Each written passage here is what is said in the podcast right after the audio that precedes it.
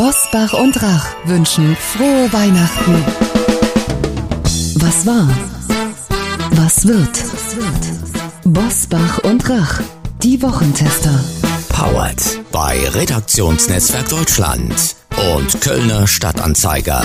Und hier sind die Wochentester. Wolfgang Bosbach und Christian Rach.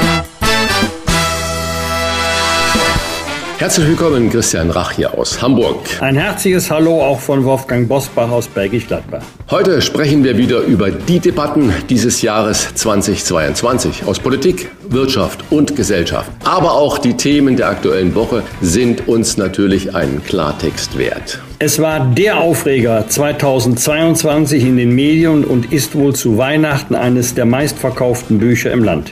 Die vierte Gewalt, wie Mehrheitsmeinung gemacht wird, auch wenn sie keine ist.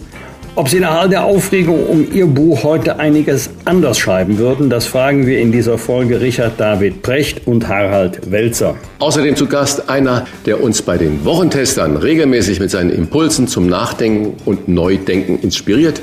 Julian Niederrümelin, Philosoph und stellvertretender Vorsitzender des Deutschen Ethikrates mit seiner Perspektive für die Zeit nach dem Ukraine-Krieg. Alles in dieser Folge. Was war, was wird? Der Rückblick auf 2022. Heute mit diesen Themen und Gästen. Auf dem Prüfstand der Wochentester. Rentendebatte. Steht die Rente mit 63 auf der Kippe? Twitter-Beben ruiniert Elon Musk vollends seinen Ruf. Putin-Putsch. Ist ein Sturz des russischen Präsidenten die einzige Chance auf Frieden? Heute zu Gast bei den Wochentestern. Richard, David Precht und Harald Welzer. Die Bestseller-Autoren haben mit Die vierte Gewalt das Medien- und Aufregerbuch des Jahres geschrieben. Mit den Wochentestern blicken sie zurück auf die hitzige Debatte und sprechen über ihre Lehren daraus für die Zukunft. Julian Niederrümelin der Philosoph, Publizist und ehemalige Kulturstaatsminister erklärt seine Perspektiven für die Zeit nach dem Ukraine-Krieg und warum er immer für Verhandlungen mit Putin eingetreten ist. Und auch heute wieder mit dabei unser Redaktionsleiter Jochen Maas, der sich immer dann zu Wort meldet, wenn wir ein klares Urteil abgeben sollen. Hallo aus Köln von mir, ein letztes Mal in diesem Jahr zu den Wochentestern. Dieses soll heute der Platz sein, um einmal Danke zu sagen. Vor allem Ihnen, liebe Hörerinnen und Hörer, die Sie uns in diesem Jahr 2022 so zahlreich eingeschaltet haben. Ob im Wald, auf dem Hochsitz, diesen Fall hatten wir auch bei unserem Gewinnspiel, ob beim Joggen, beim Yoga oder zu Hause beim Frühstück oder dank unserer neuen Kompaktfolge kurz vor der Nachtruhe im Bett. Ohne Ihr Interesse, Ihr Lob und Ihre Kritik würde es keine Wochentester geben. Ein herzliches Dankeschön an dieser Stelle auch an unsere Medienpartner RND und Kölner Stadtanzeiger, die uns seit der ersten Folge im Oktober 2020 die Treue halten. Und an die vielen Medien auch ein Dankeschön von dpa über Stern bis FAZ, RTL und Bild, die jede Woche die interessantesten Zitate aus den Wochentestern veröffentlichen. Dass Sie uns kostenfrei hören können, das verdanken Sie unseren zahlreichen Werbepartnern in diesem Jahr und unseren Vermarktern ARD Media und Podstars OMR, die jede Woche dafür sorgen, sorgen, dass Sie unsere Debatten auch weiterhin for free, also kostenlos, auf Ihr Smartphone, Ihr Laptop oder Ihren Smart Speaker laden können. Danke und ein herzliches frohe Weihnachten an Sie alle. Und einer, der heute nicht dabei ist, aber fest zu unserem Team gehört, wenn mal Wolfgang Bosbach und mal Christian Rach nicht da sind, der möchte Ihnen natürlich auch ein frohes Fest wünschen.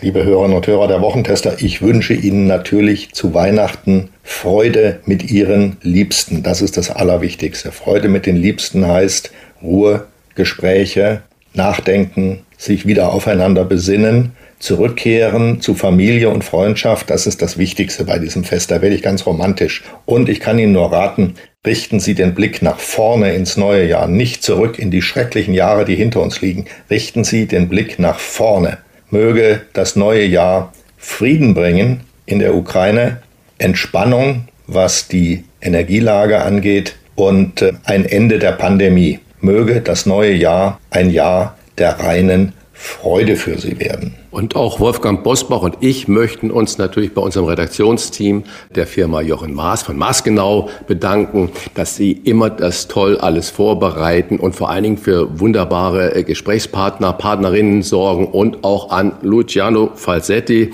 unseren Producer, der den ganzen Technikablauf äh, so herrlich in seinen bewährten Händen hat und dafür sorgt, dass das alles reibungslos geht. Übrigens, die Stimme, die Sie dann da immer hörten mit den großen Themen, das ist die Stimme von Luciano Falsetti, also auch da von Wolfgang Bosbach und mir. Herzliches Dankeschön und ein frohes Weihnachtsfest. Da bedanken wir uns alle ganz herzlich, wünschen das natürlich auch euch, denn natürlich auch ohne euch beide gäbe es keine Wochentester. Und gerade der Otto, und das war unverkennbar, Uli Jörges, dem wünschen wir auch von dieser Stelle ein schönes Weihnachtsfest und starten jetzt in die letzte Folge in dem Jahr 2022. Hier sind die Top-Themen dieser Woche. Wie war die Woche? Wolfgang Bosbach und Christian Rach sind die Wochentester.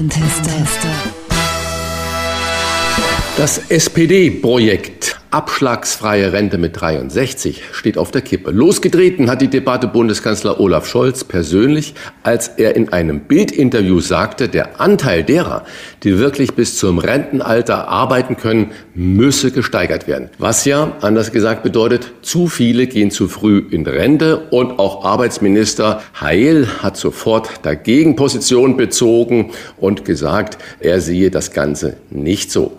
Wolfgang, CDU und FDP haben die Vorschläge von Scholz natürlich dankend verwandelt, indem sie Gespräche über eine große Rentenreform im kommenden Jahr angeboten haben. Diskutiert wird ein flexibles Renteneintrittsalter, bei dem derjenige, der noch kann und will, auch über 65 hinaus arbeiten kann. Müssen wir uns von starren Altersgrenzen bei der Rente lösen oder ist das nicht sowieso schon gang und gäbe? Herr Christian, ich kann mich noch gut daran erinnern, wie alles anfing. Das war Kurt Beck, der damals gesagt hat, wir können doch nicht die Abschlagsrente mit 65 beibehalten. Denkt mal an den armen Dachdecker, der oben auf dem First jongliert. Der muss mit 65 Jahren noch Dächer decken, weil er sich den Abschlag finanziell nicht erlauben kann. Dann haben wir alle den armen Dachdecker vor uns gesehen.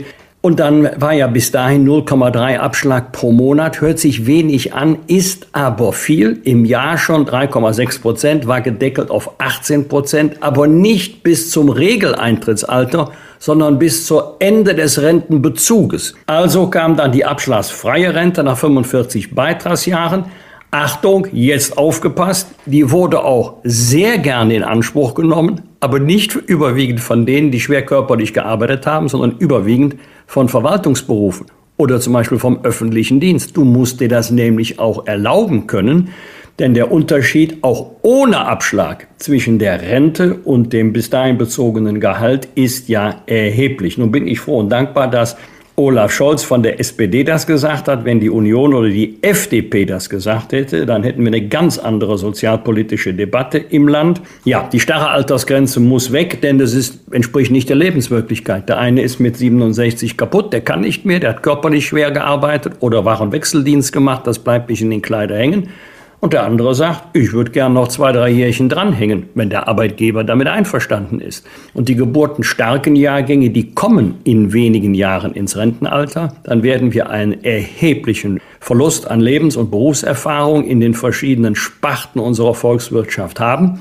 Und dann werden auch die Arbeitgeber dankbar sein, wenn nicht viele zur gleichen Zeit in Rente gehen. Also kann sein, dass die Jungen schneller laufen, aber die Alten kennen die Abkürzungen. Das wissen mittlerweile auch viele Arbeitgeber zu schätzen.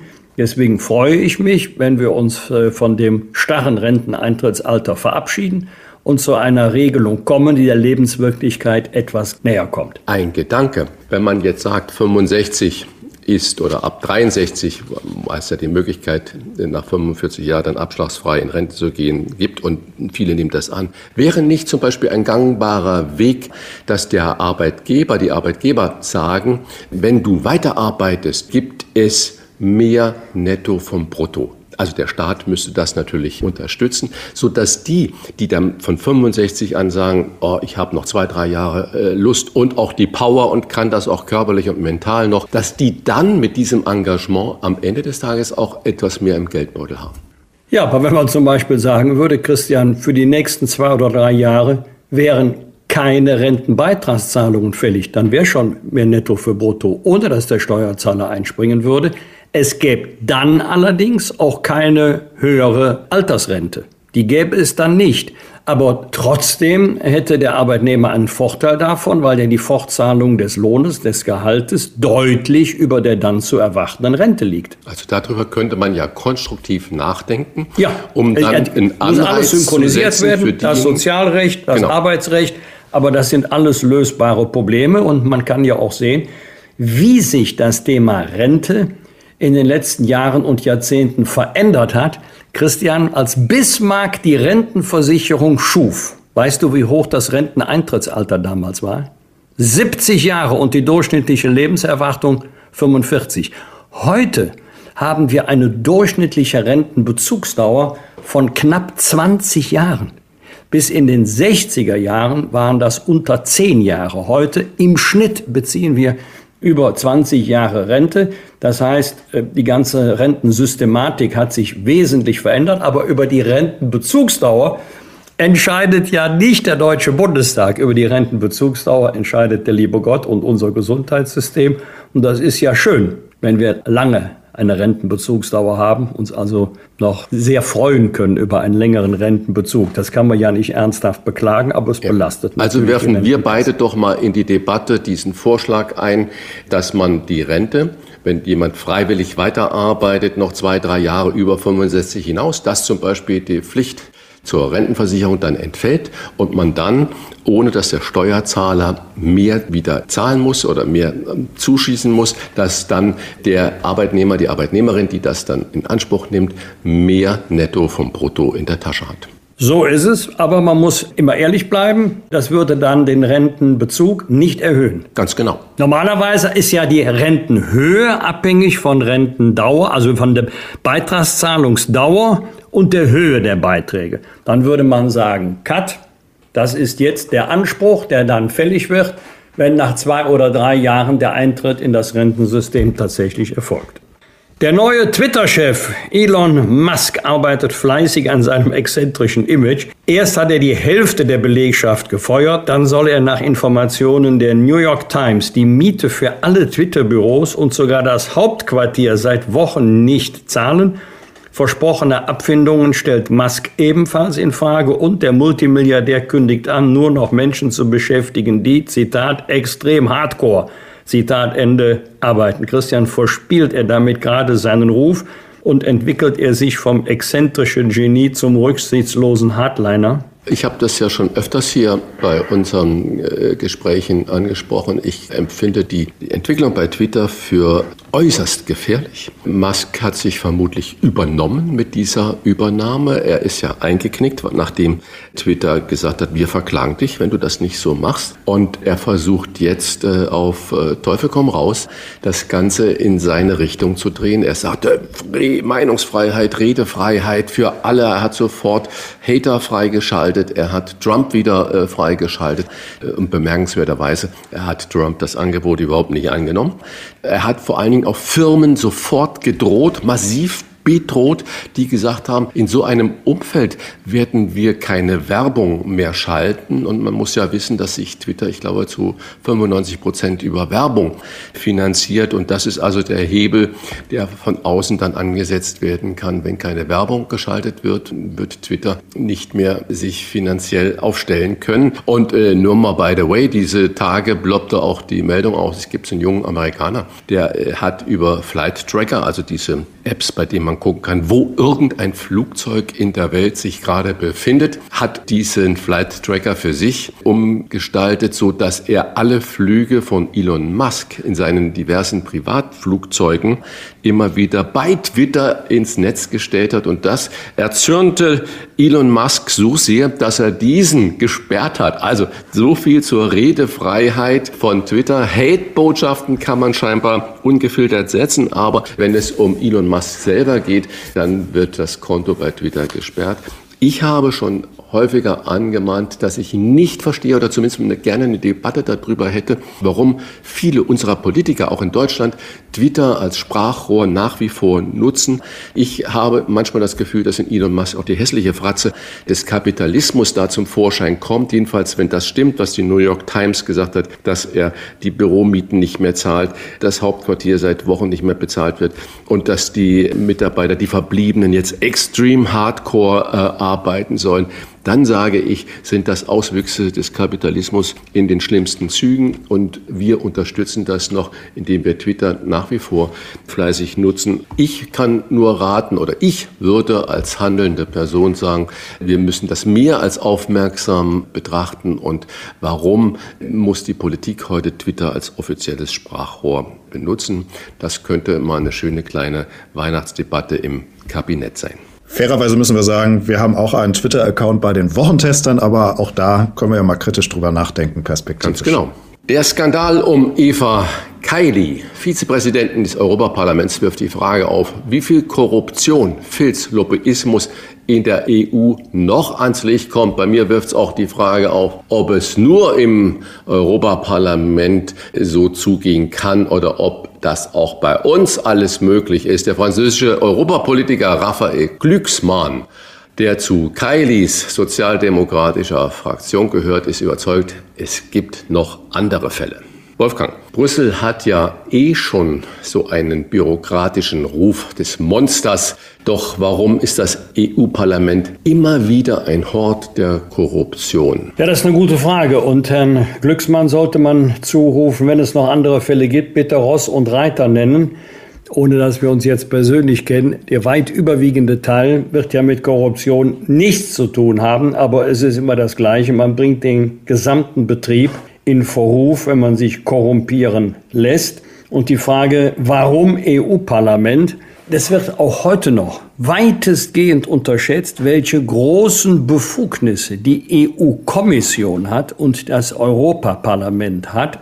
Das gilt für Richtlinien, das gilt für Verordnungen, das gilt insbesondere für den zentralen Komplex Binnenmarkt. Da werden ja Entscheidungen getroffen, die bindend sind wenn sie nicht als Richtlinie in nationales Recht umgesetzt werden müssen, als Verordnungen oder aber vor der Umsetzung, die von überragender Bedeutung sind. Da werden ja auch Milliarden bewegt. Das heißt, es wird immer wieder Versuche geben, die, ähm, sei es jetzt Abgeordnete, sei es Mitarbeiter in der Kommission, hätte fast gesagt, verbal zu massieren oder aber äh, zu bestechen. Und äh, dann ist es eine Charakterfrage. Hält man der Versuchung stand oder gibt man ihr nach? Wenn man ihr nachgibt, ist man für den Politikbetrieb und für öffentliche Verantwortung zu 110 Prozent ungeeignet. Wenn jemand als Lobbyist gute Argumente hat, dann kann man gut hinhören, aber sobald es um unlautere Mittel geht, muss die Jalousie heruntergehen. Ich weiß nicht, welche Binnenkraft das EU-Parlament hat, da zu reinigen. Ich weiß nur, die Frau Kaili oder Kaili ist ja nicht zum ersten Mal im Mittelpunkt des öffentlichen Interesses. Ich kann mich noch gut daran erinnern, dass sie mal vor einiger Zeit in einem Nobelvorort von Athen sehr, sehr preiswert eine sehr schicke, auch teure Wohnung erworben hat. Auch da wurde ja schon gefragt, wie kann das sein, dass zu einem so geringen Preis eine Wohnung erworben wird, die auf dem Markt das drei- oder vierfache an ähm, Verkaufspreis erzielt hätte. Also es ist leider so, dass dann viele sagen, so sind sie alle, die Politikerinnen und Politiker. Das gilt übrigens auch, was wir selber erlebt haben als Union mit der sogenannten Maskenaffäre. Und äh, die, die strafrechtliche Verfolgung ist die eine Seite, aber die politisch-moralische Verantwortung und vor allen Dingen den Schaden, der für die Demokratie angerichtet wird und für den Parlamentarismus, der ist ja unabsehbar groß. Aber viele, glauben mir, das war ja die Frage, warum EU-Parlament, viele unterschätzen immer noch, welche enorme Bedeutung das europäische Recht für die Nationalstaaten hat. Christian, wie viel Schaden richtet denn der aktuelle Korruptionsfall vor dem Hintergrund an, dass wir in der Auseinandersetzung mit Russland eigentlich ein geschlossenes Europa mit zumindest halbwegs, am besten komplett reiner Weste brauchen? Naja, du hast ja schon einen Großteil der Frage eigentlich beantwortet. Also zwei Teile in deiner Frage. Natürlich äh, kann sich Russland da ein bisschen ins Fäustchen äh, lachen und sagen, guck mal, was die da äh, alles nicht hinbekommen und dann belehren sie uns permanent und äh, müssen mal die Hausaufgaben in ihrem eigenen Sachen machen. Aber ich glaube, das ist gar nicht so das Entscheidende. Jedenfalls glaube ich nicht, dass es so in der Bevölkerung so gesehen wird, dass das jetzt äh, sehr, sehr äh, deutlich Russland äh, betrifft. Wir haben ja gerade gesehen, dass dass die EU äh, sich auch mit Orban einigen konnte. Nicht, dass man ihn derbe abgewatscht hat. Man hat, ich glaube, über, etwas über sechs Milliarden Euro Corona-Hilfen an Ungarn werden nicht ausgezahlt. Da hat auch Polen mitgestimmt und Italien mitgestimmt, die ja eigentlich skeptisch waren. Das heißt, äh, so groß ist der Schaden äh, erstmals nicht. Und Orban hat dann im Zuge dessen auch für weitere finanzielle Hilfen der Ukraine gestimmt. Viel wichtiger, glaube ich, äh, wo man gar nicht so sieht, ich glaube nicht, dass in der Bevölkerung dieser Bestechungs- oder Korruptionsskandal so singulär gesehen wird. Du hast gerade schon den Maskenskandal ähm, angesprochen. Anfang, ich glaube 21 war es, als dann Masken besorgen werden mussten oder sogar 2020 und sich dann mehrere Politiker an diesen Deals doch äh, bereichert haben, äh, dann hat man einen großen Aufschrei gehabt oder die überall Korruption. Ich will jetzt gar nicht über One Love und Katar sprechen, aber dass die Weltmeisterschaft überhaupt nach Katar gekommen ist, das weiß man ja, dass da viel Geld geflossen ist. Wenn ich dann sehe, der öffentlich-rechtlichen Fernsehen, RBB, diese Selbstbedienungsmentalität der führenden äh, Leute. Und äh, ich glaube, dass viele das in der Bevölkerung alles unter in einen Hut hineinkehren und sagen, guck mal, die da oben, wo es geht, greifen sie ab. Und dann sieht man immer wieder Bilder vom Europaparlament, wo in diesem riesigen Parlamentssaal äh, drei Hände voll Menschen sitzen. Das heißt, mir fehlt die Transparenz, dass zum Beispiel Parlamentarier, auch im Bundestag, wirklich mal so ein Timetable veröffentlichen, was sie eigentlich den ganzen Tag machen. Die, die sind ja wirklich von morgens bis abends in Terminen eingespannt und äh, sind also Oberkante, Unterlippe mit Arbeit zu. Aber die Außenwirkung ist natürlich zum Teil verheerend, wenn man die leeren Parlamente nur sieht. Und da wäre etwas mehr Transparenz äh, wichtig und vor allen Dingen, dass man Aufklärung über diese Korruption zum Beispiel von außen her äh, betreibt, dass man äh, von außen neutrale Gutachter, Aufklärer daran setzt und sagt, Leute, so geht es nicht, weil ich denke nicht, dass man sagt, okay, das ist ein Skandal, der gehört nur ins Europaparlament, das ist ein Skandal, das hat nur der Bundestag mit zu tun, da ist es nur beim RBB, also Radio Berlin Brandenburg, da ist es die FIFA. Nee, dass es eigentlich so gesehen wird äh, in der Bevölkerung, die da oben, die greifen ab, was nur geht und wo es nur geht. Wolfgang, du hast mich in der vergangenen Folge nach meinen persönlichen Tops und Flops des Jahres 2022 gefragt. Unsere Hörerinnen und Hörer wollen natürlich auch wissen, was sind deine Highlights in diesem Jahr gewesen und was sind Erlebnisse oder Ereignisse, bei denen du sagst, Menschenskinder, die möchte ich lieber ganz schnell wieder vergessen. Also ich gebe sofort zu, das ist jetzt keine Hitliste in dem Sinne wichtig, auch wichtig, aber nicht ganz so wichtig und so weiter, sondern es ist ein sehr subjektiver äh, Bericht. Erstes Thema Ukraine-Krieg, aber etwas abseits der Frage, wie können wir Frieden erreichen. Daumen hoch, Christian, für die enorme Hilfsbereitschaft bei der Aufnahme von Flüchtlingen, insbesondere natürlich im ukrainischen Nachbarland Polen, ist auch unser Nachbar, aber auch bei uns in Deutschland. Der Staat wäre heillos überfordert gewesen, wenn wir nicht diese enorme Hilfsbereitschaft der Zivilbevölkerung nicht nur hatten, sondern immer noch haben würden.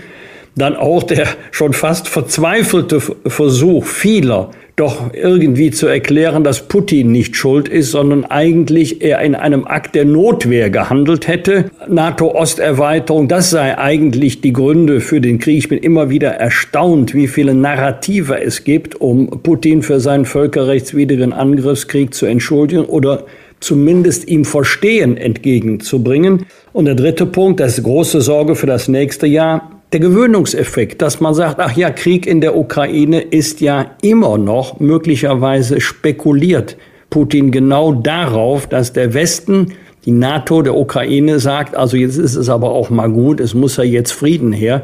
Und dann geht es um die Frage, die wir auch vor einigen Wochen mit Frau Strack-Zimmermann diskutiert haben. Soll die Ukraine nicht ein Stück ihres Staatsgebietes um des lieben Friedens willen aufgeben? Da kann ich nur sagen, nein. Wenn das der Fall ist, dann hat sie aus der Sicht Putins der Krieg tatsächlich gelohnt. Ähm, Christian, zweites äh, Kapitel. Ich bin Republikaner durch und durch, war aber berührt über den Tod von Königin Elisabeth II., die in dem Jahr den Thron bestiegen hat, als ich geboren wurde, die also 70 Jahre ähm, Königin Elisabeth II. war. Gut, mit 96 Jahren hat sie ein gesegnetes Alter erreicht, aber für mich war sie immer so etwas wie die Konstante in turbulenten Zeiten. Und es gibt ja viele Monarchien auf der Erde, aber ich glaube, wenn man nach der Königin gefragt hat, dann haben alle die Königin von Großbritannien oder des britischen Empires, ist ja Staatsoberhaupt über viele andere Staaten äh, gewesen, gemeint. Und ähm, ein weiterer Todesfall, der mich so richtig erschüttert hat, und ich weiß dich auch, lieber Christian, uns Uwe ist von uns gegangen. Er war ein ganz, ganz großer, nicht nur sportlich, sondern auch menschlich. Ich hatte das Glück, ihn drei, viermal bei eher äh, sportfremden Angelegenheiten zu treffen, mit ihm kurz zu sprechen. Eine ganz beeindruckende äh, Persönlichkeit. Der vierte Punkt, 2008, 2009 Wirtschaftsfinanzkrise, dann kam die Flüchtlingskrise, dann kam Corona-Krise, dann kam der Ukraine-Krieg, Energiekrise. Klimawandel, die stark gestiegene Inflation der letzten äh, zwei Jahre, die auch wohl anhalten wird. Im Grunde befindet sich die Politik in einem Art Dauerkrisenmodus. Das waren so die Dinge, die mir in Erinnerung geblieben sind äh, von diesem Jahr. Und äh, es ist nicht alles schlecht. Im Gegenteil, äh, privat gibt's auch Erfreuliches als mir unser Enkel vor einem Monat entgegengekommen ist mit einem T-Shirt, auf dem stand Großer Bruder 2023. Da habe ich erst mal gefragt, um wen geht's hier? Von wem großer Bruder? Familie hat gelacht.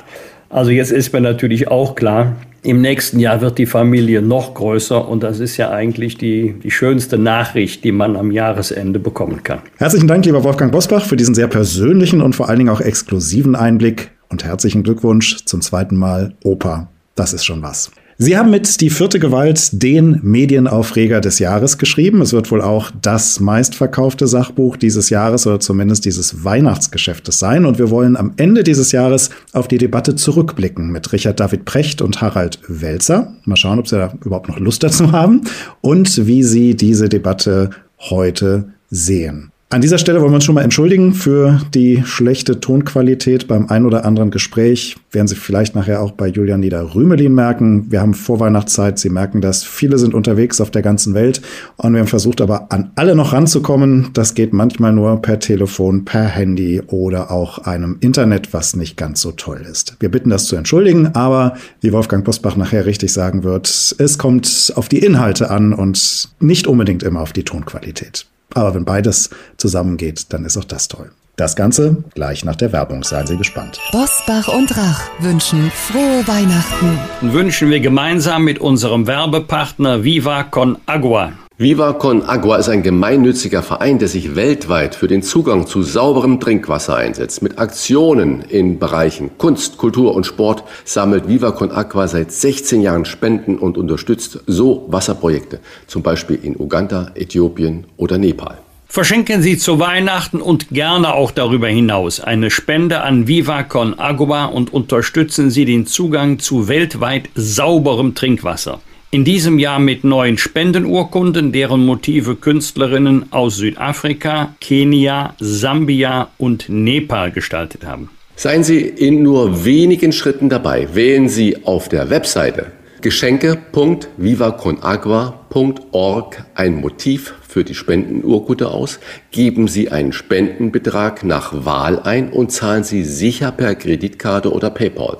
Und schon erhalten Sie eine Spendenurkunde zum digitalen Versenden oder Ausdrucken zu Hause. Gerne fertigt Viva Con Agua übrigens auch Spendenurkunden in größeren oder besonderen Auflagen an, zum Beispiel für Teams, Kundinnen und Kunden oder Kolleginnen und Kollegen. Hier noch einmal die Internetadresse von Viva Con Agua geschenke.vivaconagua.org. Ich buchstabiere Ihnen mal Viva con Agua. Viva wie das Leben mit V-I-V-A. Con heißt lateinisch mit und wird geschrieben C-O-N und dann Agua wie das Wasser mit A-G-U-A.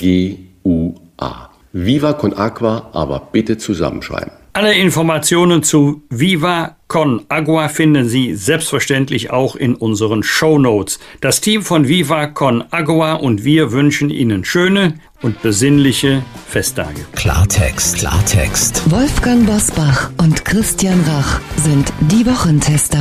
Tester, Tester. Die vierte Gewalt. Kein Sachbuch wurde in diesem Jahr so kontrovers diskutiert wie dieses und vermutlich auch keines so gut verkauft.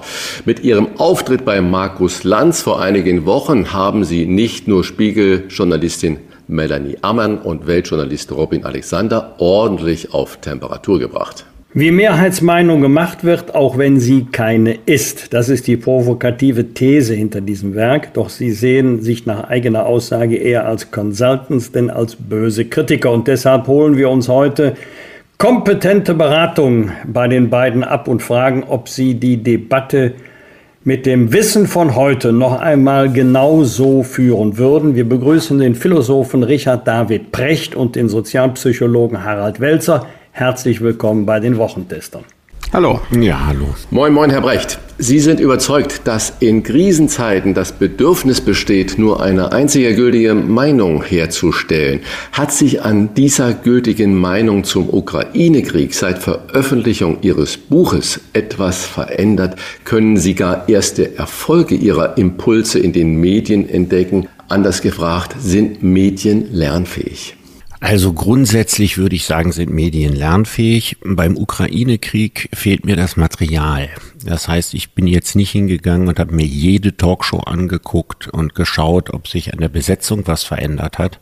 Aber ich vermute mal, dass sich Folgendes verändert hat. Dadurch, dass der Krieg ja jetzt schon fürchterlicherweise bald ein Jahr anhält, kann das natürlich schon sein, dass sich, sagen wir mal, diese ganz klaren Schwarz-Weiß-Positionierungen so ein bisschen verwaschen und dass so ein bisschen Schärfe aus der Debatte in dem gleichen Maße rausgeht, wie der Krieg sich gerade festfriert. Ich nehme an, das wird sich wahrscheinlich so oder ähnlich in der Berichterstattung und auch in den Talkshows wiederfinden. Wir erreichen Harald Welzer ab sofort leider nur über das Telefon, aber entscheidend ist ja weniger die Tonqualität als der Inhalt der Aussage. Herr Welzer, wir haben gerade über Lernfähigkeit von Medien gesprochen.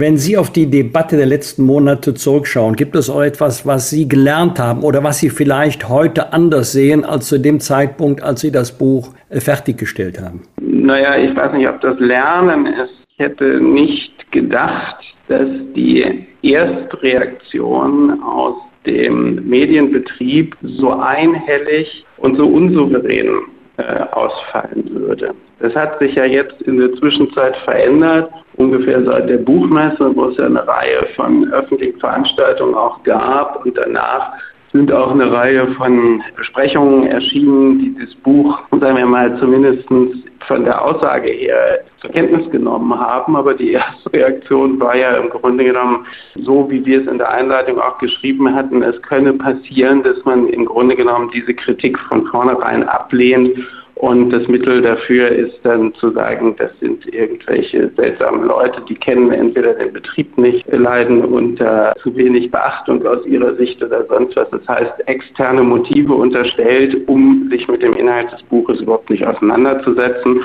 Und das hat sich im Laufe der Zeit schon Gott sei Dank verändert. Das Wort Kritik kommt ja aus dem Französischen und die haben es wieder abgeleitet von dem Altgriechischen und bedeutet so frei übersetzt Kunst der Beurteilung. Herr Brecht, auf der Lit Cologne war eine Ihrer Erkenntnisse, dass Journalisten nicht besonders trainiert sind, mit Kritik umzugehen. Also mit der Beurteilung ihrer eigenen Arbeit umzugehen. Wie sieht das Ihr Journalistenfreund Markus Lanz, mit dem Sie ja sich wöchentlich auch in einem Podcast austauschen? Ja, wir haben uns über das Buch zweimal unterhalten. Einmal haben wir einen ganzen Podcast dazu gemacht. Und ich muss sagen, das war ein sehr, sehr gutes Gespräch. Also es gab die Teile, wo wir Übereinstimmungen haben, es gab die Teile, wo wir die Dinge unterschiedlich gesehen haben. Aber es war gleich zu Anfang in einer Szenerie, die Harald Welzer ja gerade beschrieben hat, in der es so eine bisschen kollektive Verunglimpfung unserer Personen gab und das Unterstellen unlauterer Motive. In dieser Szenerie war das die Möglichkeit, wirklich sachlich darüber zu diskutieren. Und da gehört es ganz einfach dazu, dass der eine oder andere Punkt geteilt wird und dass man bei dem einen oder anderen Punkt widerspricht. Und ich glaube, das haben wir ganz gut hingekriegt. Herr Welzer, wir haben in diesem Jahr mit Ihnen und vielen anderen Gästen über den Krieg in der Ukraine gesprochen. Ranga Yogeshwar und Julian Niederrümelin waren dabei, die Verhandeln statt Eskalieren gefordert haben. Wir haben aber auch die Argumente von Frau Strack-Zimmermann von der FDP gehört und die des ehemaligen Merkel-Beraters Christoph Heusgen. Er sagt, mit Putin ist kein Frieden, sind keine Verhandlungen möglich. Zitat Ende. Was würden Sie heute in der Sache raten, wenn Sie jetzt der Sicherheitsberater der Ampelkoalition wären? Also erstmal wäre ich ganz sicher nicht der Sicherheitsberater der Ampelkoalition, weil ich zu wenig davon verstehe. Ähm, da gibt es sicherlich kompetentere und informiertere Menschen. Ähm, es ist immer schwer, auf diese Frage zu antworten, weil wir sind ja in einem moralisch höchst schwierigen Raum, wenn wir darüber sprechen dass es eine ganze Gesellschaft gibt, die brutal leidet, brutale Verluste erleidet ähm, und in einer extrem schwierigen und davon abgesehen natürlich völkerrechtswidrig äh, gar nicht zulässigen Situation sich befindet. Auf der anderen Seite ist es natürlich so, dass die Argumente, ähm, Sie haben gesagt, Strack-Zimmermann und andere, ähm, bislang ja auch nicht gerade besonders gut fruchten. Äh, wir haben ja zu Anfang gesagt, als es um die Debatten um den Krieg ging, dass die Wahrscheinlichkeit, dass es in einen lang dauernden Zermürbungskrieg und in sozusagen nicht auflösbare Pattsituationen bei permanent vorhandener Eskalationsgefahr, dass es auf das hinausläuft, das ist ja jetzt erstmal ein empirischer Sachverhalt, dass genau das eingetreten ist und dass die Ratlosigkeit äh, doch allenthalben sehr groß ist, wie die Sache weitergehen soll. Also insofern müssten vielleicht auch die Befürworter ihrer Position ähm, doch auch mal sagen, was sie denn jetzt eigentlich von der gegenwärtigen Situation halten. In der Presse wird ja kolportiert, dass sogar die Unzufriedenheit innerhalb des russischen Militärs mittlerweile die Führungsebene ergriffen hat und jedenfalls in unseren Medien wird auch über einen Putsch gegen Putin äh, nicht mehr ganz so ausgeschlossen. Dann ist die Frage, die daraus resultiert, äh, wenn das stimmen würde, alles ist Spekulation, kann man überhaupt mit jemand wie Putin noch verhandeln? Wer von Ihnen möchte antworten? Aber dafür nicht, dass man sagen darf. Das sind alles solche Fragen, da haben wir doch überhaupt gar keine Kompetenz dazu, darüber zu reden. Also das ist doch wirklich was, was Verrücktes. Wir haben die entsprechenden Geheimdienste, die wahrscheinlich Drähte haben, die etwas näher zu Putin laufen, als wir sie haben. Und ansonsten haben wir eine Situation, die dadurch gekennzeichnet ist, dass dieser fürchterliche, schreckliche, mörderische Krieg, der ja jetzt die Zivilbevölkerung nochmal in diesem Winter nochmal viel härter trifft als im, im Frühjahr, ähm, das, ich finde, das ist so unangemessen, eine Kaffeesatzleserei darüber zu, zu betreiben unter Leuten, die weder Putin kennen noch die entsprechenden Quellen haben ähm, was denn jetzt wohl mit Herrn Putin los ist und ob er verhandlungsbereit ist. Es ist so eine Angelegenheit von Herrn Biden, Herrn Scholz, Herrn Macron und sonst was darüber Auskunft zu geben. Nochmal kurz zurück zu Frau Strack-Zimmermann. Sie hat kürzlich hier bei uns in diesem Podcast die Position führender deutscher Intellektueller kritisiert und unterstellt, diese würden Verhandlungen auch deshalb fordern, weil es ihnen im Zweifel egal sei, wenn die Ukraine ein Drittel ihres Landes abgäbe. Wäre das tatsächlich ein Preis, den die Ukrainer ihrer Überzeugung nach zahlen sollten? Zunächst mal um des Friedens willen. Ja, zunächst mal wundert mich, woher Frau Strack-Zimmermann weiß, dass die Intellektuellen diese Überzeugung überhaupt vertreten. Ich habe mich mit ihr unterhalten vor ungefähr drei Wochen Und das war ein konstruktives Gespräch und da hat sie mir nicht unterstellt, dass ich das für selbstverständlich halte, dass da ein Drittel des Territoriums abgetreten werden soll. Also insofern ist das eine ziemlich aus der Luft gegriffene Polemik, die hat einfach keinen Hand und Fuß. Lassen Sie uns dann zu Ihrem Buch zurückkommen. Sie fordern einen lösungsorientierten Journalismus. In welchen Medien entdecken Sie diese Art von Journalismus bereits heute, Herr Brecht? Ich glaube, das ist äh, eher Haralds Terrain der sich damit äh, viel beschäftigt hat. Und ich denke, es ist besser, wenn er die Frage beantwortet. Das ist natürlich äh, relativ einfach zu beantworten. Wir haben ja seit einem guten Jahrzehnt so eine Bewegung hin zu einem konstruktiven Journalismus. Das heißt, man könnte jetzt etwas schematisch gegenüberstellen, wir haben ein Mainstream eines problemorientierten Journalismus, also wo dann äh, im Grunde genommen äh, man darauf achtet, äh, was alles falsch läuft oder wo welcher Konflikt, wie jetzt eben zum Beispiel äh, so ein konstruierter Konflikt zwischen Strack-Zimmermann und Precht, das ist ja sozusagen nicht lösungsorientiert, sondern das ist problemorientiert, so zu fragen.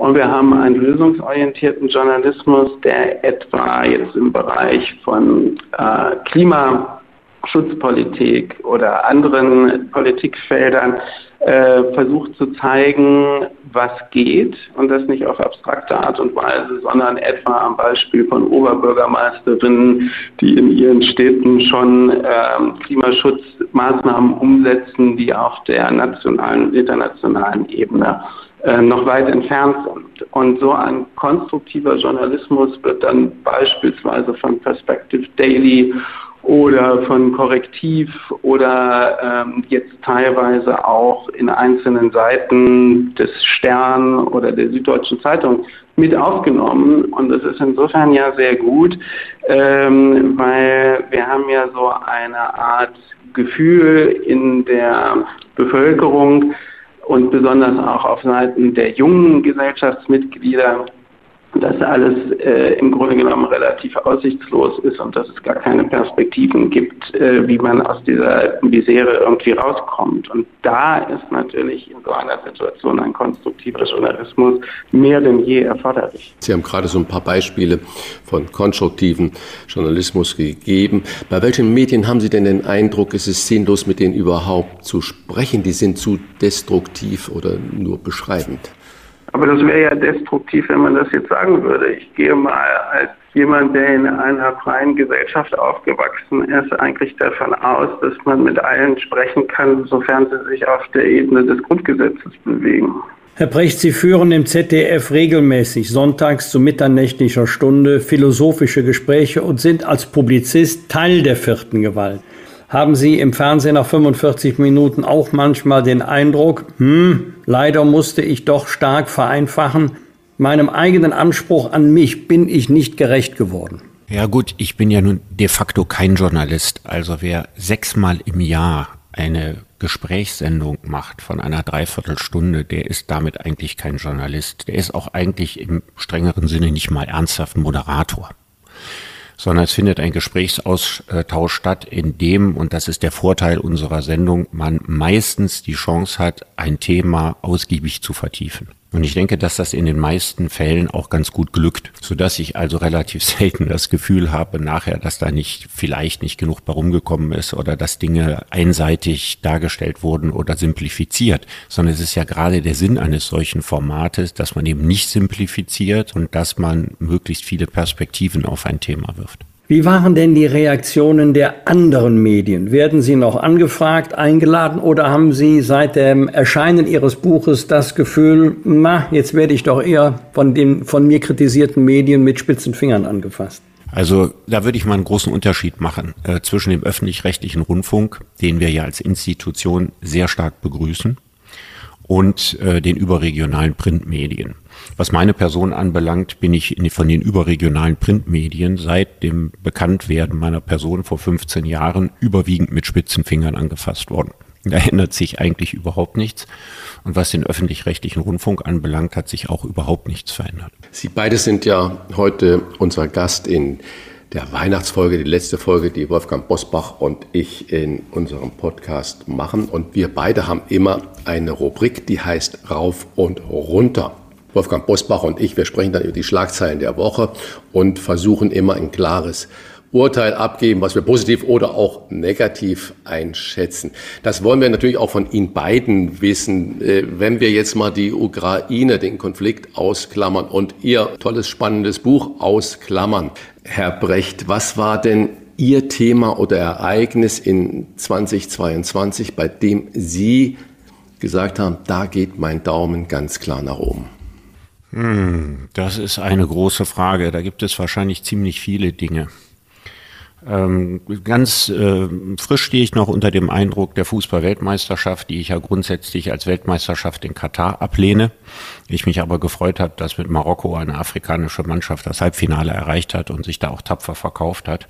Da geht mein Daumen klar nach oben. Das finde ich ist wunderbar, wenn irgendwann der Fußball mal aus dem der Monotonie von Europa und Südamerika gelöst wird und tatsächlich mehr und mehr zu einem globalen und ich hoffe überwiegend Freudenereignis geworden ist. Und Herr Welser, Ihre Tops? Ich soll dieselbe Daumen hoch. Äh, ja, wenn Sie irgendwas haben, wo Sie sagen, Menschenskinder, das war für mich ein ganz positiv besetztes Ereignis oder ein Zustand. Also ich fand, äh, bleiben wir bei dem Beispiel, ich fand Frau Faeser äh, neben Herrn Infantino ganz hervorragend äh, mit dem Tragen der Binde.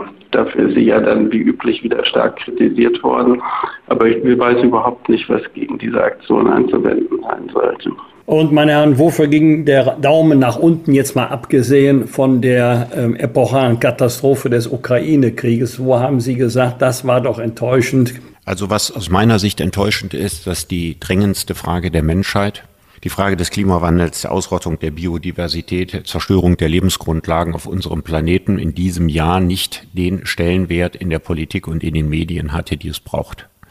Und ich glaube, das wird man uns auch irgendwann mal vorhalten, dass sie sagen, wir haben so viele Dinge zu den wichtigsten Konflikten der Welt erklärt, aber den wichtigsten Konflikt der Welt, um den wir wussten, den haben wir einfach immer nur so im Hinterkopf gehabt und haben wir mal gelegentlich drüber geredet und mal gelegentlich erwähnt, wie wahnsinnig wichtig der ist. Insgesamt fällt die Bilanz der Bundesregierung im Hinblick auf Nachhaltigkeit nicht so aus, wie sie sich das selber vorgestellt hat. Und das ist für mich eine große Enttäuschung, weil das ist tatsächlich das global größte Problem. Es sterben mehr Menschen infolge des Klimawandels, auch im Jahr 2022, als an kriegerischen Ereignissen. Und wenn Sie einen Blick auf das neue Jahr werfen, Gibt es auch etwas, worauf Sie sich freuen oder wo Sie zuversichtlich sind? Also ich denke, man kann Zuversicht auch dadurch generieren, dass man sagt, so sehr viel schlimmer kann es ja nicht kommen. Aber man sollte auch äh, seine Fantasie nicht falsch einschätzen. Also es kann immer noch einiges äh, sehr viel schlimmer kommen, als es bisher gekommen ist. Aber ich bin ja in meiner Mentalität äh, bei all dem Berufsoptimist. Und zwar nicht, weil es so viel Grund gibt, optimistisch in die Welt zu gucken, sondern deswegen, weil ein Optimist, der sich in seinen Idealen getäuscht hat, immer noch ein erfüllteres Leben gehabt hat, als ein Pessimist, der sich bestätigt sieht. Herr Welser, und bei Ihnen, was sagen Sie, welche Krise oder welchen Umstand auf der Welt haben wir wegen der ganzen Krisen, Ukraine-Krieg ganz weit vorne, keine Berücksichtigung gegeben im Jahr 2022? Naja, da könnte man jetzt eine ganze Menge aufzählen. Äh, zum Beispiel die Frage der existenziellen Not, in die eine ganze Reihe von Bundesbürgerinnen und Bundesbürgern angesichts von Inflation und Energiepreiskrise geraten. Das ist natürlich in einem, Reich, einem der reichsten Länder der Welt äh, gar, nicht, gar nicht akzeptabel. Äh, und da könnte man jetzt lange darüber diskutieren, ob die Maßnahmen die eine Entlastung aller Bevölkerungsmitglieder vorsehen, äh, in so einer Situation sinnvoll sind oder nicht, eigentlich vollkommen schwachsinnig sind. Ähm, ein anderer Punkt, da knüpfe ich an Richard Brecht an, äh, die Klimakonferenz in Ägypten ist das Ende aus meiner Sicht der Klimakonferenzen, der internationalen Klimakonferenzen, weil man hier hat sehen können, wie sich Staaten durchsetzen, die nicht das allergeringste Interesse an einer ähm, Abwendung des nochmal gefährlicheren Klimawandels haben und Öl- und Mineralölindustrie, Lobbys und die dazugehörigen Staaten diese Konferenzen inzwischen nutzen, um ihre Positionen zu stärken. Ähm, es wird wahrscheinlich auf der Umweltkonferenz in Montreal äh, ähnlich frustrierend zugehen. Und in Summe heißt das, und da stimme ich Richard Brecht zu, dass die Dimension des Problems, mit dem wir es zu tun haben, in weiten Teilen der Politik und der handelnden Akteure überhaupt nicht verstanden worden ist. Und das ist eine Fahrlässigkeit, die, wo mir auch als Sozialpsychologe irgendwann nichts mehr einfällt. Wenden wir uns äh, am Ende des Gesprächs mal kurz ab vom Politischen oder gar vom Globalen. Herr Precht, wie werden Sie Weihnachten feiern oder verbringen? Auch so ganz traditionell familiär, wie viele Menschen wahrscheinlich auch. Also ich glaube, das Weihnachtsgeschehen bei Prechts äh, ist kein großes anderes als in den meisten anderen Teilen dieses Landes. Vielleicht mit einer einzigen Ausnahme. Ich, ich habe keinen Weihnachtsbaum, sondern wir haben traditionell eine Weihnachtslampe. Ich habe nämlich eine Lampe in meiner Wohnung, Herr Bosbach, die werden Sie kennen, weil unter dieser Lampe haben Sie mit Sicherheit schon gestanden. Die hing in den Unionssälen ne, also den Festsälen des Konrad-Adenauer-Hauses. Und als das abgerissen wurde, habe ich mir eine dieser Lampen geangelt. Wenn man die festlich schmückt, ist die schöner als jeder Weihnachtsbaum. Also wenn sie aus den Unionssälen stammt, dann wird es ein gesegnetes Weihnachtsfest werden. Herr Welzer, wie verbringen Sie Weihnachten zu Hause, Familie ja, da, oder fernab der Heimat? Da kann ich jetzt überhaupt nicht gegen anstinken und mithalten und verweigere die Auskunft. Wir bedanken uns für diesen Blick auf Ihr persönliches Weihnachtsfest die Themen des Jahres und wünschen mit Lampe oder Baum ein besinnliches Fest, einen guten Rutsch und für das neue Jahr von allem nur das Beste. Das wünschen wir Ihnen auch. Genau, wünsche ich auch. Bosbach und Rach, die Wochentester. Deutschlands Politik Personality Podcast können Sie auf vielen Wegen hören. Im Internet unter diewochentester.de und überall, wo es Podcasts gibt. Über Smart Speaker wie Alexa. Sagen Sie dazu einfach Alexa, spiele die aktuelle Folge des Podcasts Bosbach und Rach, die Wochentester. Das funktioniert auch mit der Radio-App TuneIn und über Apple Podcasts, Spotify, Amazon Music, Podimo, Audio Now und viele andere Podcast-Apps. Im Auto können Sie uns darüber auch mit Apple CarPlay und Android Auto hören. Und selbstverständlich hören Sie die Wochentester auch über die Nachrichten-App des RND. Kostenlos erhältlich in jedem App Store. Bosbach und Rach, die Wochentester. Jeden Freitag ab 7 Uhr. Wir freuen uns auf Sie. Fragen wir doch, fragen wir doch. Wolfgang Bosbach und Christian Rach sind die Wochentester. Tester, Tester. Perspektiven nach dem Ukraine-Krieg. So heißt eine Debattenschrift, die einer der führenden Intellektuellen Deutschlands vorgelegt hat, der immer wieder gerne gehörter Gast bei uns Wochentestern ist. Wohlgemerkt, nach dem Ukraine-Krieg. Das klingt nach Hoffnung für 2023. Doch Beobachter wie Ex-Merkel-Berater Christoph Heusken und sogar russische Militärs sagen, Frieden gibt es erst, wenn Putin gestürzt wird. Wie realistisch ist so ein Sturz? Das fragen wir den Philosophen und Publizisten Professor Dr. Julian Nieder-Rümelin. Herzlich willkommen bei den Wochentestern. Ja, herzlich willkommen hier aus Berlin. Ich freue mich, dass wir wieder ins Gespräch kommen. Herr Nieder-Rümelin, der französische Präsident Emmanuel Macron hat angeregt, Russland bei Friedensverhandlungen Sicherheitsgarantien zu geben. Die Bundesregierung hat diesen Vorschlag kritisiert. Haben Sie Sympathien für ein Zugehen auf Putin? Also ich glaube, es geht gar nicht um Zugehen oder nicht Zugehen, sondern es geht einfach darum, dass wir jetzt nicht alle Lehren aus dem Kalten Krieg vergessen dürfen.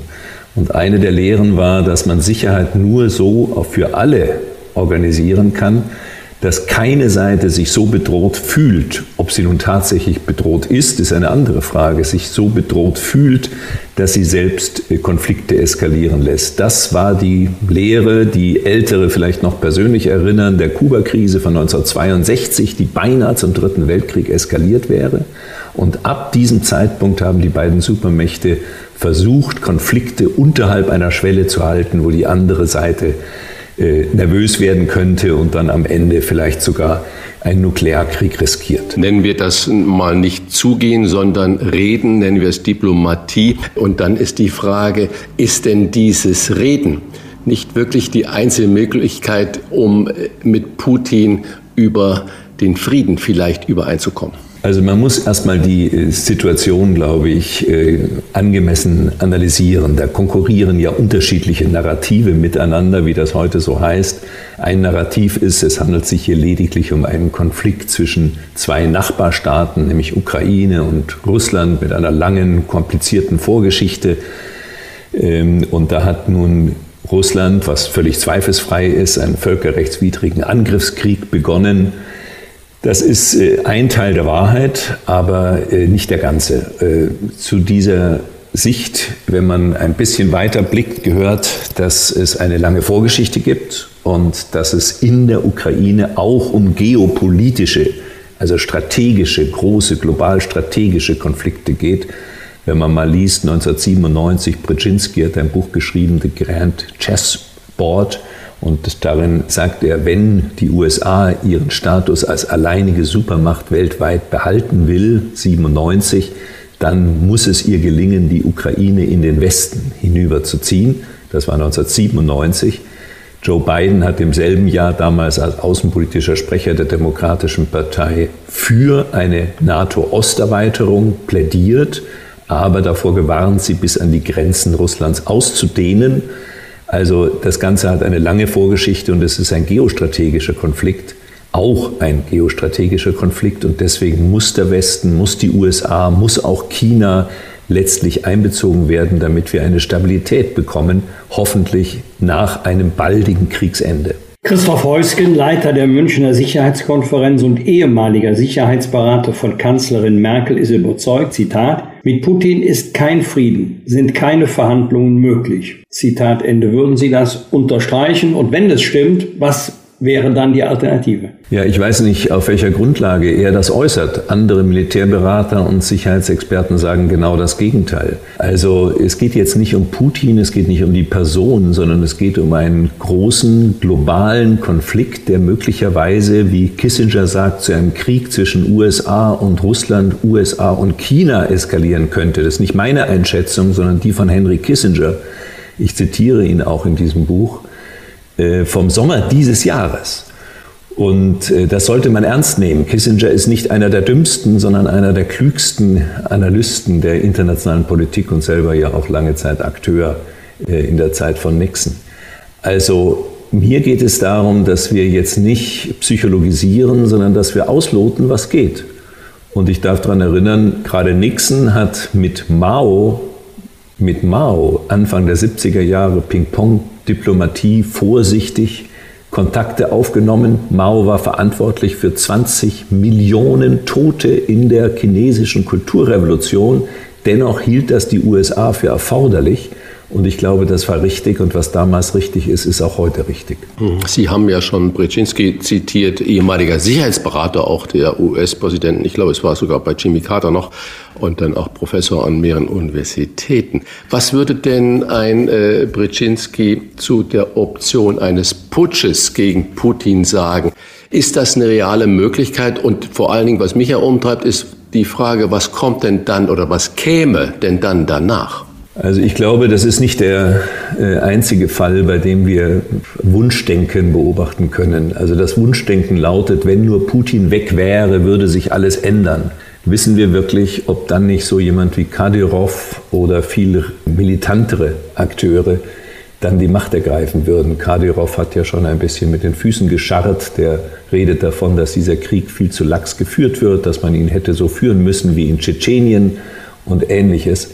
Wir wissen es nicht. Ich jedenfalls weiß nicht, was in Russland wirklich los ist, wie die Stimmungslage dort ist und welche Strippenzieher dort äh, eine Rolle spielen im Sicherheitsapparat äh, von Putin. Jedenfalls eines ist klar, eine Regime-Change-Politik des Westens oder der USA würde die Situation dort noch weiter eskalieren lassen. Das ist ja auch der Grund, dass äh, Biden sehr rasch seine Äußerung zurückgenommen hat und auch gewissermaßen von seiner Administration zurückgepfiffen wurde, als er davon sprach, dass eben Putin weg muss.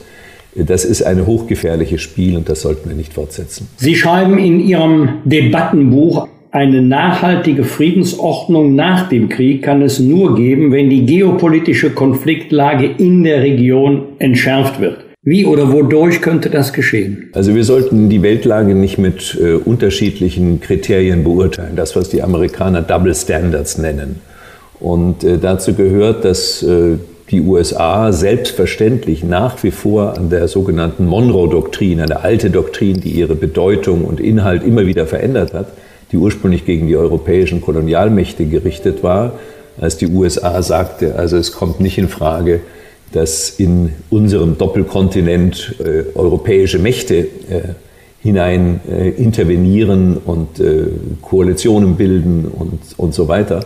Die Monroe-Doktrin ist explizit von Bolton zum Beispiel noch in der Zeit von Trump, ist auch nochmal bestätigt worden in der Zeit von Obama davor äh, äh, bekräftigt worden und die besagt, die USA wird das nicht zulassen. Sie wird keine chinesischen oder russischen Militärbasen auf dem nordamerikanischen oder südamerikanischen Kontinent zulassen, zum Beispiel. Und wenn man das akzeptiert und sagt, es dient dem Frieden, es würde destabilisierend wirken, wenn China nun in naher Entfernung von den USA Militärbasen mit vielleicht befreundeten Staaten äh, Süd- und Mittelamerikas aufbauen würde, dann muss man das Gleiche gelten lassen, auch im, auf dem eurasischen Kontinent. Und das heißt, wir brauchen eine Sicherheitsarchitektur, in der Angriffskriege nicht belohnt werden. Insofern war es erforderlich und richtig, die Ukraine in dieser Situation zu unterstützen, damit Putin seine Kriegsziele nicht innerhalb, wie die deutschen Geheimdienste meinten und die US-amerikanischen auch, innerhalb kurzer Frist erreichen würden, mit Regime-Change in Kiew zum Beispiel, Besetzung von Kiew. Die Erwartung in Russland war offenbar eine jubelnde Bevölkerung oder jedenfalls ein Teil der Bevölkerung, die jubelnd die Besetzer empfangen würde. Alles natürlich falsch. Äh, das heißt, Russland hat seine, diese Kriegsziele nicht erreicht und das ist gut. Und wir brauchen eine Sicherheitsarchitektur, bei der auch auf, allein auf konventioneller Ebene betrachtet es nicht die Möglichkeit gibt, erfolgreich Angriffskriege zu führen. Und der Krieg in der Ukraine zeigt, dass das möglich ist. Das ist das Positive an dieser Entwicklung. Es gibt einen eigenen Beitrag von Albrecht von Müller, ein Sicherheitsexperte, der in den 70er und 80er Jahren zusammen mit Karl Friedrich von Weizsäcker viel dazu beigetragen hat, solche Konzeptionen zwischen Ost und West auszuarbeiten. Wir müssen da wieder anknüpfen. Nur zur Vermeidung möglicher Missverständnisse. Mit Monroe-Doktrin ist nicht der Vorname Marilyn gemeint, sondern. Nein, nein, das ist nach einem US-amerikanischen Präsidenten benannt. Und äh, da geht es eben darum, dass äh, die USA damals gerade etabliert, hat ihre Kolonialmacht äh, Großbritannien, England abgeschüttelt dass äh, die USA eben für sich in Anspruch nahmen, dass auf diesem Kontinent europäische Mächte nichts mehr zu suchen haben. Sie haben auch gerade schon ähm, von Ost-West-Konflikt gesprochen und auch gesagt zum Beispiel, dass der zweigeteilte amerikanische Kontinent äh, nie eine chinesische Militärbasis zum Beispiel zulassen sollte oder auch könnte. Aber man muss ja auch konstatieren, dass zum Beispiel in ganz Südamerika oder in Afrika oder auch in großen Teilen Asiens dieser Angriffskrieg der Russen auf die Ukraine als regionaler Konflikt betrachtet wird. In unserer politischen Debatte wird aber gerne betont, dass die Ukraine natürlich unsere westlichen Werte verteidigt. Sie betonen, dass sich die politischen Systeme der Ukraine und Russlands aber auffällig sich ähnlich sein. Wie meinen Sie das? Ja, auch das ist jetzt äh, ein Appell, jetzt nicht dem Wunschdenken zu verfallen. Also es gibt ja Rankings, was die demokratische Qualität von Ländern angeht. Da liegt die Ukraine ein paar Plätze besser als Russland, aber nicht wesentlich besser. In beiden Ländern gibt es ein hohes Maß an Korruption. In beiden Ländern haben Oligarchen einen massiven Einfluss auf die Politik, Minderheitenschutz nicht gesichert, homosexuellen Verfolgung und so weiter. Die Länder ähneln sich in vieler Hinsicht. Sie driften gegenwärtig auseinander. Russland entwickelt sich von der Autokratie zu einer Diktatur. Aber auch in der Ukraine ist es zum Pressefreiheit zum Beispiel ganz schlecht bestellt. Die Korruption scheint in den Kriegsmonaten massiv zugenommen zu haben. Sagen jedenfalls Leute, die sich da besser auskennen als ich. Also dass die Ukraine ist natürlich keine Musterdemokratie, die sich hier gegen eine Diktatur behauptet sondern wir haben einen Angriffskrieg, der die nationale Souveränität der Ukraine verletzt äh, und auch offenbar darauf gerichtet ist, sie auf Dauer zu äh, einzuschränken durch besetzte Gebiete. Wir sind jetzt, glaube ich, bei 16 Prozent des ukrainischen Territoriums. auch einschließlich jetzt der Rückeroberung durch die äh, Ukraine. Und äh, das ist natürlich eine ganz problematische Situation. Das kann nicht, darf auf keinen Fall belohnt werden. Und deswegen hoffe ich, dass wir bald einen Waffenstillstand bekommen und dann Wege gefunden werden, zum Beispiel Referenten unter der Leitung der Vereinten Nationen auf der Krim und in den beiden Separatistengebieten, Rückzugs Russland aus den neu eroberten Gebieten, Zusage der Neutralität der Ukraine im Sinne nicht NATO-Mitgliedschaft, aber Aufnahmeperspektive der Ukraine in die EU. Das wäre dann sozusagen der Ausgleich für den Verzicht auf die NATO-Mitgliedschaft. Das ist durchaus denkbar und ich würde sagen, bevor man alle möglichen Argumente bringt, dass dieses und jenes vielleicht nicht möglich ist, man muss es versuchen. Und die USA spielt dabei zusammen mit der NATO selbstverständlich eine ganz wichtige Rolle, weil die Ukraine in ihrer Situation völlig abhängig ist, auch von US-Unterstützung und Unterstützung aus Westeuropa. Ich zitiere, wenn Sie mit den Ukrainern sprechen, wird Ihnen jeder sagen, es wird keine Gespräche geben, wenn wir ein Stück unseres Landes abgeben müssen. Doch das ist genau das, was bei vielen Intellektuellen im Kopf ist. Na ja, dann ist eben ein Drittel der Ukraine weg. Ist ja nicht schlimm. Das Land ist groß genug. Zitat Ende. Es stammt von Marie-Agnes Strack-Zimmermann, Verteidigungsexpertin der FDP. Fühlen Sie sich erwischt? Nein, überhaupt nicht, zumal das äh, die Behauptung falsch ist. Die Ukraine hat äh, von Anbeginn dieses Krieges Verhandlungen geführt. Ukraine mit Russland. Das ist ein erstaunliches Phänomen, das kommt nicht allzu oft vor in der Geschichte. Das heißt, während der Krieg schon ausgebrochen war und noch andauerte, haben Ukraine und Russland Verhandlungen geführt. Und Foreign Affairs berichtet, dass äh, diese Verhandlungen, das war ein Auf und Ab. Es war wohl so, dass immer die Seite, die hoffte, Erfolge zu haben in dieser kriegerischen Auseinandersetzung, weniger oder nicht zu Konzessionen bereit war. Ähm, und äh, so war das ein Auf und Ab. Und es hat, so berichtet Foreign Affairs, so hat auch Harald Kujat, der langjährige Generalinspekteur der Bundeswehr, äh, berichtet, Ende März, Anfang April eine Vereinbarung schon gegeben mit diesen Elementen, die ich gerade angesprochen habe, also Rückzug Russlands aus den neu eroberten Gebieten, Neutralität der Ukraine bei internationalen Sicherheitsgarantien, also das heißt die wesentlichen beiden Elemente. Und Zelensky selbst hat noch vor wenigen Wochen gesagt, eine Rückeroberung der Krim kommt für ihn nicht in Frage, weil das zu viele Menschenleben kosten würde. Also das ist schlicht falsch, was da behauptet wird. Die Ukraine war und hat das immer wieder betont, sie ist verhandlungsbereit. Und deswegen würde ich jetzt nicht von westlicher Seite auch noch hier sozusagen Knüppel zwischen die Beine werfen, sondern das befördern. Auch Biden, auch Macron geben diese Signale. Biden vor wenigen Tagen, er ist bereit zu Verhandlungen mit Putin, wenn der Krieg beendet ist. Ja, also Waffenstillstand, das hat er nicht so konkretisiert. Ähm, also Maximalforderungen belasten das Ganze jetzt und setzen die Ukraine unter Druck. Es darf nicht passieren, dass auf dem Rücken der ukrainischen Bevölkerung dieser geostrategische Konflikt jetzt ausgetragen wird. Sind, hat schon viel Sie haben ja im Mai Tote diesen gegeben. Jahres mit einigen anderen einen offenen Brief geschrieben und da drin die Verhandlungen, die Sie gerade beschrieben haben, angemahnt. Das heißt, an dem Inhalt dieses offenen Briefes ist nichts zu rütteln. Das sehen Sie heute noch genauso. Das sehe ich genauso. Ja, also um, wir haben immer gesagt, also Verhandlungen sind besser als Krieg führen.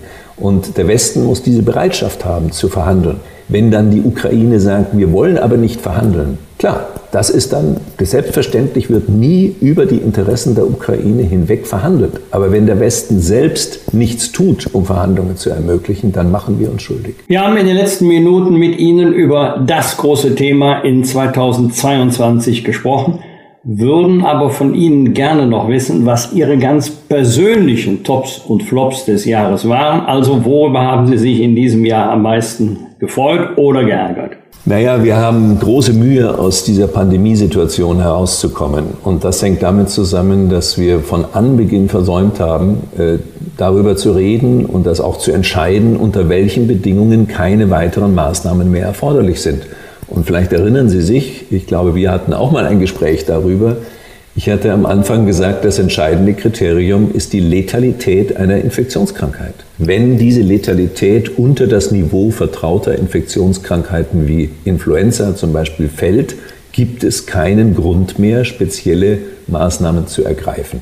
Dieses ist jetzt der Fall. Wer Statistiken lesen kann, kann sehen, dass aufgrund von vorausgegangenen Infektionen, also Immunisierung, aber vor allem auch durch die Impfungen, wir in Deutschland eine deutlich niedrigere Letalität von Covid-19 haben als von Influenza. Influenza ist 0,1 Prozent. Hier sind wir, wenn ich die Daten richtig interpretiere, bei 0,05 Prozent, das heißt die Hälfte äh, von Influenza. Und dann können wir nicht weiter Maßnahmen rechtfertigen. Wir haben eine merkwürdige politische Debatte.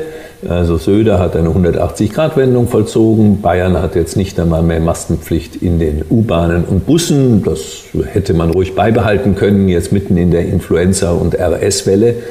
Ähm, aber äh, wir haben eben nicht den, der Bevölkerung signalisiert, es gibt die Rückkehr zur Normalität, wenn durch Impfungen und andere Dinge sich die äh, Gefährlichkeit dieser Infektionskrankheit auf ein erträgliches Maß äh, herunterentwickelt hat. Und die Situation haben wir jetzt. Herr Professor Niederrümelin, heute ist unsere letzte Sendung, auch vor Weihnachten. Und deswegen muss natürlich auch das Thema Weihnachten einmal kurz gestreift werden. Und für Sie deswegen die private Frage.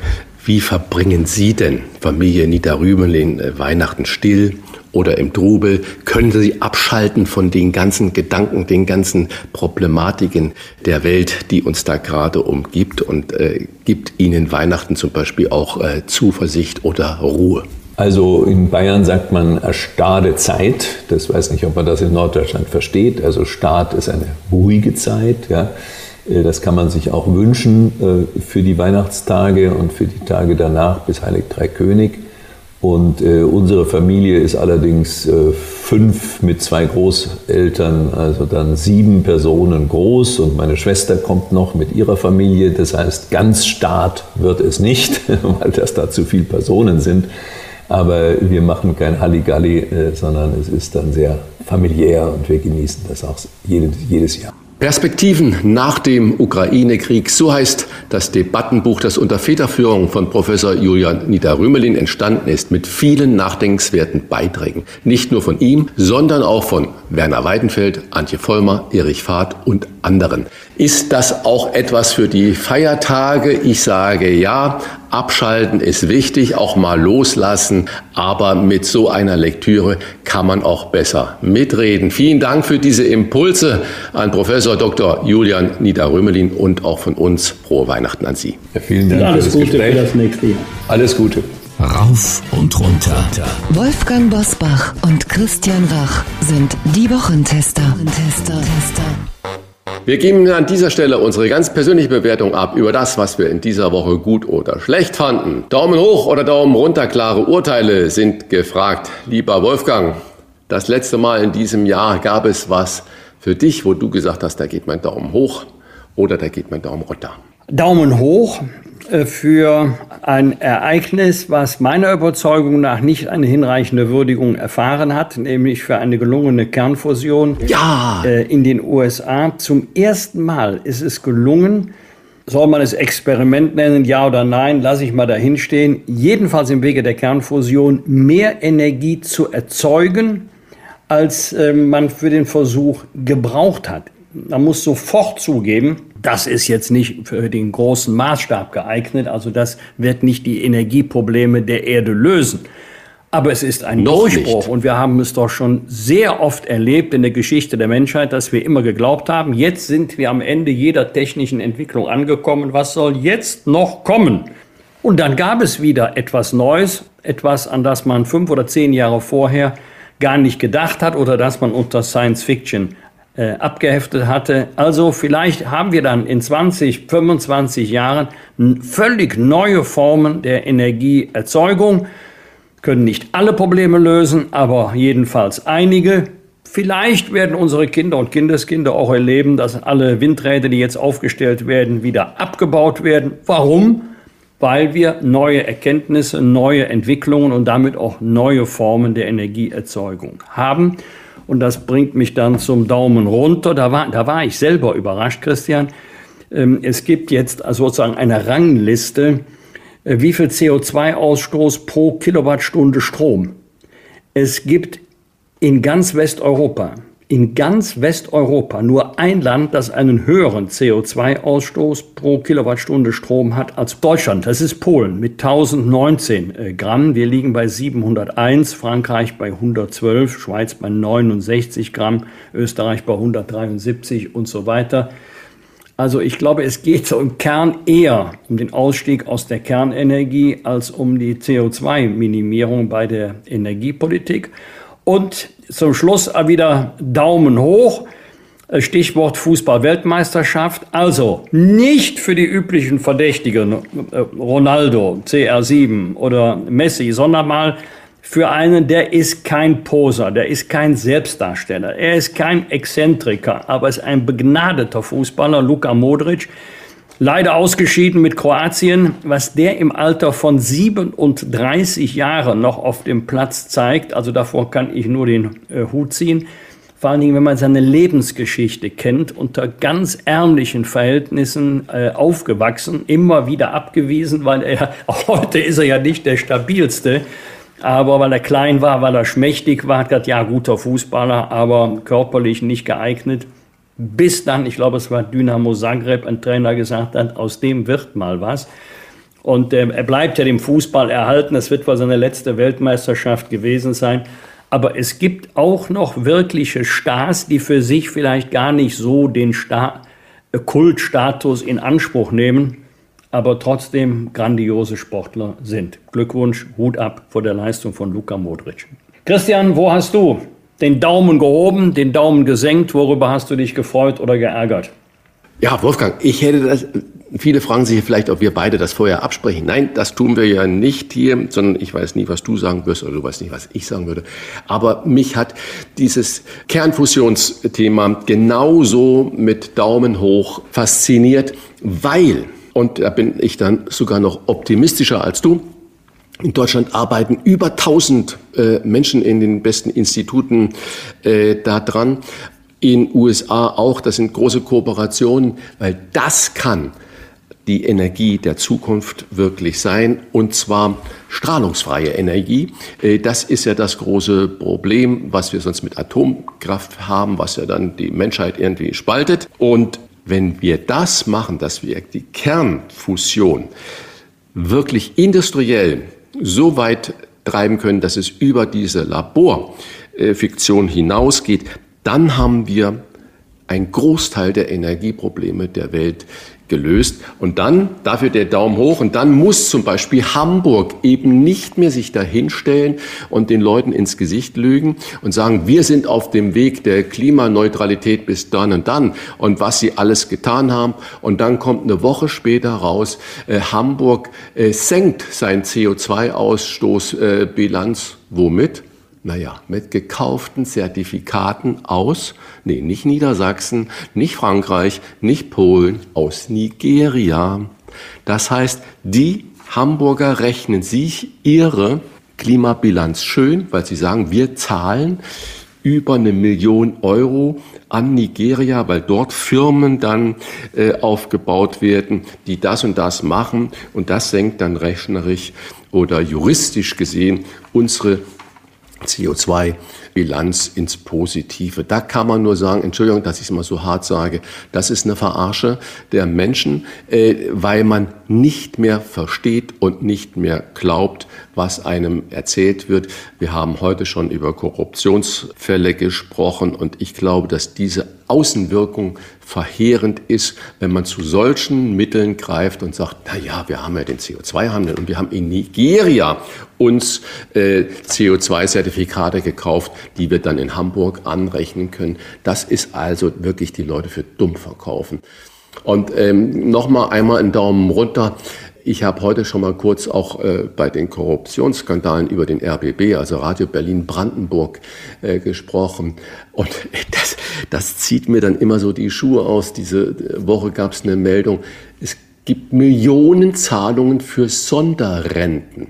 2021 wurden mehr als 2,5 Millionen für sogenannte Sonderruhegelder bezahlt beim RBB. Davon profitieren 17 ausgeschiedene Chefs und Chefinnen mit zusätzlichen Renten, nicht mit den Renten, die sie sowieso schon äh, üppig bekommen, sondern diese Sonderrente gibt es lebenslang. Auch wenn man, wie zum Beispiel ein Fernsehdirektor, der nur fünf Jahre beim RBB gearbeitet hat, der eine Rente dort bezieht, der mit 58 Jahren ausgeschieden ist und bekommt pro Monat lebenslang 7000 Euro Sonderrente dazu.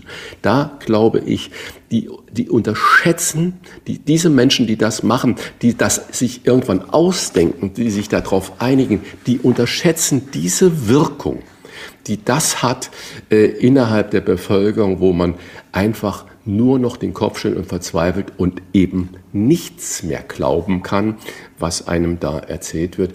Äh, ganz deutliches Daumen runter dann ein Daumen hoch. Ja, ich habe gerade schon über Energie gesprochen. Das Ausland staunt über Deutschland. Innerhalb von einem Jahr ist es gelungen, eine Pipeline für den NLG-Terminal fertigzustellen. Ungläubig reibt man sich die Augen und sagt, was? In Deutschland, wo alles sonst mindestens 15 Jahre dauert, äh, ging sowas innerhalb von einem Jahr. Also da äh, Daumen hoch. Äh, was mich auch wundert, Daumen runter. Äh, wir haben diese großen Aufregungen über äh, One Love in Katar, über Bestechungen. In Israel sind im Moment Koalitionsverhandlungen. Benjamin Netanyahu hat ja die Wahl gewonnen und verhandelt mit Orthodoxen und Ultraorthodoxen. Und da wird gerade drüber verhandelt, ob es wieder Strände gibt, die nur für Männer zugänglich sind, wo die Frauen nichts zu machen haben, ob am Sabbat äh, überhaupt ein Lichtschalter bedient wird oder die Kraftwerke auch abgeschaltet werden können. Ähm, das äh, dürfen wir bei uns überhaupt nicht äh, problematisieren. Äh, aber man muss sich das mal vorstellen. Äh, die Strandzugänge wird wieder nur für Männer da geöffnet, der eine, der andere dann für Familien und dann noch ein dritter äh, für Frauen. Das sind ja doch Rückschritte in eine schon überwunden geglaubte Vergangenheit. Dafür klares Daumen runter. Und was mir auch noch aufgefallen ist dieses Jahr, es gab eine Veröffentlichung, dass es jetzt die KI äh, in einer neuen Dimension gibt, KI, künstliche Intelligenz. Da hat äh, ChatGPT äh, ein Sprachprogramm auf den Markt gebracht. Eine Million Menschen in den USA nutzen das im Moment schon kostenlos. Und da antwortet das Gegenüber, ich weiß gar nicht, wie ich es bezeichnen soll, diese künstliche Intelligenz, wie ein Mensch. Und viele, viele haben extreme Angst davor, äh, weil diese Form der Sprachintelligenz, äh, die kann Bücher schreiben, Gedichte schreiben, Tests schreiben, wie wenn der Mensch das selber machen würde. Äh, alles Mögliche geht da. Und da, glaube ich, wäre man gut dran beraten, so schnell wie möglich Richtlinien zu machen, das als Ausforderung Daumen hoch, bitte handelt. Bosbach und Rach wünschen frohe Weihnachten. Was wird? Was wird? Wolfgang Bosbach und Christian Rach sind die Wochentester. Wochentester. Am Wochenende, lieber Christian, beginnt in den deutschen Skiorten die Wintersportsaison und in Eifel, Sauerland, Bayerischem Wald und vielen anderen Regionen treffen sich viele zum traditionellen Weihnachtsbaumschlagen. Welches ist denn dein bevorzugter Weihnachtsbaum? Fichte, Nordmann, Edeltanne, also ich persönlich mag Nordmann gerne und äh, früher, als wir da noch 15, 16, 18 Leute waren bei im Hause Rach zu Weihnachten, da gab es einen Riesentannenbaum. Wir lieben das im Gegensatz zu Brecht und äh, Welzer. Wir, Hause Rach, liebt das, weil es ein Hort der Zuversicht, eine Quelle der Ruhe und der Muße ist und wo man auch mal die Probleme ähm, der Welt außen vor lassen kann, wo es um Familie, um Freunde geht und äh, einfach ein Zusammengehörigkeitsgefühl stattfindet. Und da gehört ein schöner Weihnachtsbaum, und zwar eine Nordmantanne, einfach dazu. Und äh, wie hältst du es mit dem Wintersport, Christian? Abfahrt oder eher Après-Ski? Weder noch. Äh, ich bin ein Schneewanderer. Das heißt, für mich ist es eines der größten Glücksmomente, alleine durch tiefen Schnee zu laufen, zu wandern, auch gerne mit Schneeschuhen. Diese Natur, diese Stille, dieser Glitzern der Schneekristalle. Ich habe das Gefühl, ich bin alleine auf der Welt und es ist eine unglaubliche Intimität und Intensivität, die mich bereichert und ich suche das gerne. Ich bin auch gerne natürlich mit meiner Frau und meiner Familie unterwegs da, aber dieser Moment des Alleinseins in den Bergen im Schnee, der ist überwältigend. Am Montag, lieber Wolfgang, wird CDU-Politiker Bernhard Vogel 90 Jahre alt. Der Bruder des verstorbenen SPD-Politikers Hans-Jochen Vogel war unter anderem Ministerpräsident von Rheinland-Pfalz. Äh, ich glaube, es war von 76 bis irgendwie weit in die 80er Jahre, Ende der 80er Jahre und Ministerpräsident des Freistaates in Thüringen. Wolfgang, was verbindest du persönlich mit äh, Bernhard Vogel? Hast du ihn kennengelernt? Ja, ich habe ihn mehrfach kennengelernt, aber es wäre jetzt total übertrieben, wenn ich sagen würde, dass wir persönlich befreundet sind. Aber was ich mit ihm verbinde, vor allen Dingen aus seiner Zeit als äh, Ministerpräsident des Freistaates Thüringen, das sind bei den Begegnungen äh, immer enorme Bescheidenheit, Bodenständigkeit, auch Zuverlässigkeit. Und ähm, ja, Rheinland-Pfalz war in der Zeit, die du gerade erwähnt hast, also Mitte der 70er bis Ende der 80er Jahre, auch schon in der Zeit davor eigentlich ein CDU-Land. Dann glaubte es die CDU Rheinland-Pfalz besser zu wissen hat sich dann verabschiedet äh, von Bernhard Vogel. Ja, es hat nicht lange gedauert, dann äh, wurde es ein von der SPD regiertes Bundesland. Wenn ich das richtig in Erinnerung habe, also 90 Jahre sind eine lange Zeit, aber ich glaube, der war komplett affärenfrei, der, der, der Bernhard Vogel. Und ähm, ich hoffe, dass wir noch lange und viel von ihm hören. Ist ein ganz, ganz kluger Mann mit einer enormen politischen Erfahrung. Also lieber Bernhard Vogel, von den Wochentestern. Sollten Sie uns zufällig oder absichtlich hören, Happy Birthday und für die nächsten Lebensjahre alles Gute. Am Mittwoch feiern wir 70 Jahre Fernsehen. Im Nachkriegsdeutschland, im Osten begann das DDR-Fernsehen mit Sitz in Berlin-Adlershof mit der Ausstrahlung eines täglichen Versuchsprogramms. Und im Westen nimmt der Nordwestdeutsche Rundfunk NWDR am ersten Weihnachtstag 1952 mit dem Fernsehspiel Stille Nacht, Heilige Nacht seinen regelmäßigen TV-Sendebetrieb auf. Christian, was sind deine ersten Erinnerungen ans Fernsehen? Also erstens hatten wir zu Hause sehr lange kein Fernsehen, das muss ich sagen. Und dann aber mein Großvater hatte irgendwann eines. Und ich habe noch beste Erinnerungen an Filme wie oder Serien wie Fury, der kleine Junge mit dem wunderschönsten aller Pferde oder Rintintin und Lassie oder aber auch Dick und Doof, äh, Oliver Hardy, Stan Laurel.